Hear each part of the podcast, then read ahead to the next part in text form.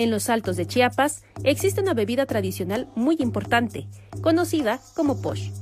Proviene de la palabra poshi, significa medicina y tiene una connotación muy fuerte en las comunidades otziles y celtales, siendo un elemento de las limpias tradicionales, sanaciones espirituales y sanaciones corporales. Es una bebida festiva, una bebida que es parte de los usos y costumbres de los pueblos indígenas, sobre todo en la zona de San Juan Chamula, San Andrés Larrainzar y Sinacantán.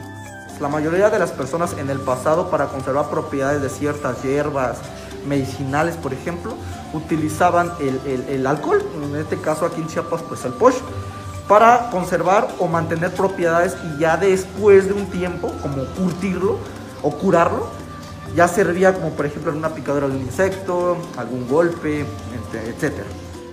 En el tema espiritual se le llama medicina porque según creencias de la cultura indígena, con el posh no te embriagas, sino que alegras tu alma. Filosofía proveniente del Popol Vuh. Ahí dice que nosotros los humanos venimos del maíz. Por lo tanto, eh, al venir del maíz y el posh es de maíz, se podría decir que al beber el posh se hace como una fusión, alegrando tu alma, ¿no? Se puede decir como que se reencontrara, ¿no?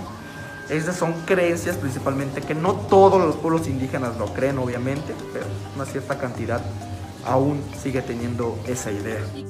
La producción de la bebida posh se basa en fermentos de maíz como influencia mesoamericana, prehispánica, para pasar por un proceso luego del fermento hacia una destilación, herencia de la conquista. Los ingredientes que se agregan al proceso de producción del posh para dejar de ser solamente un fermento son el piloncillo y el salvado de trigo. Eh, la diferencia que va a tener obviamente con el tequila el mezcal es que este no es de agave ni de maguey, sino de tres ingredientes, de los cuales son el maíz, el trigo, el piloncillo panela, que es de la caña de azúcar. Aunque el principal ingrediente de los tres viene siendo el maíz, si vamos a hablar aproximadamente un porcentaje es del 85% más o menos. Estos, a su vez, son fermentos que se destilan y acompañan en una doble destilación o una mezcla en la que el actor principal es el maíz. Desde la fermentación ya utilizamos madera. Entonces se deja este, fermentar de dos a tres semanas aproximadamente para que obviamente logramos obtener pues, lo que conocemos como chicha. Para que posterior a, la, a la chicha o al fermento se destile. Aquí utilizan metal inoxidable o alambiques rústicos, entre otras cosas. De esto se obtiene cabeza y poch dragón, con grados de alcohol entre los 75 u 80 grados, de los que se recomienda probar en pocas cantidades. Y existe el segundo, que es el cuerpo. Este ya es el que utilizaremos nosotros para los embarrecados o directamente los, los de sabor, que son todo lo que tenemos en la parte de acá.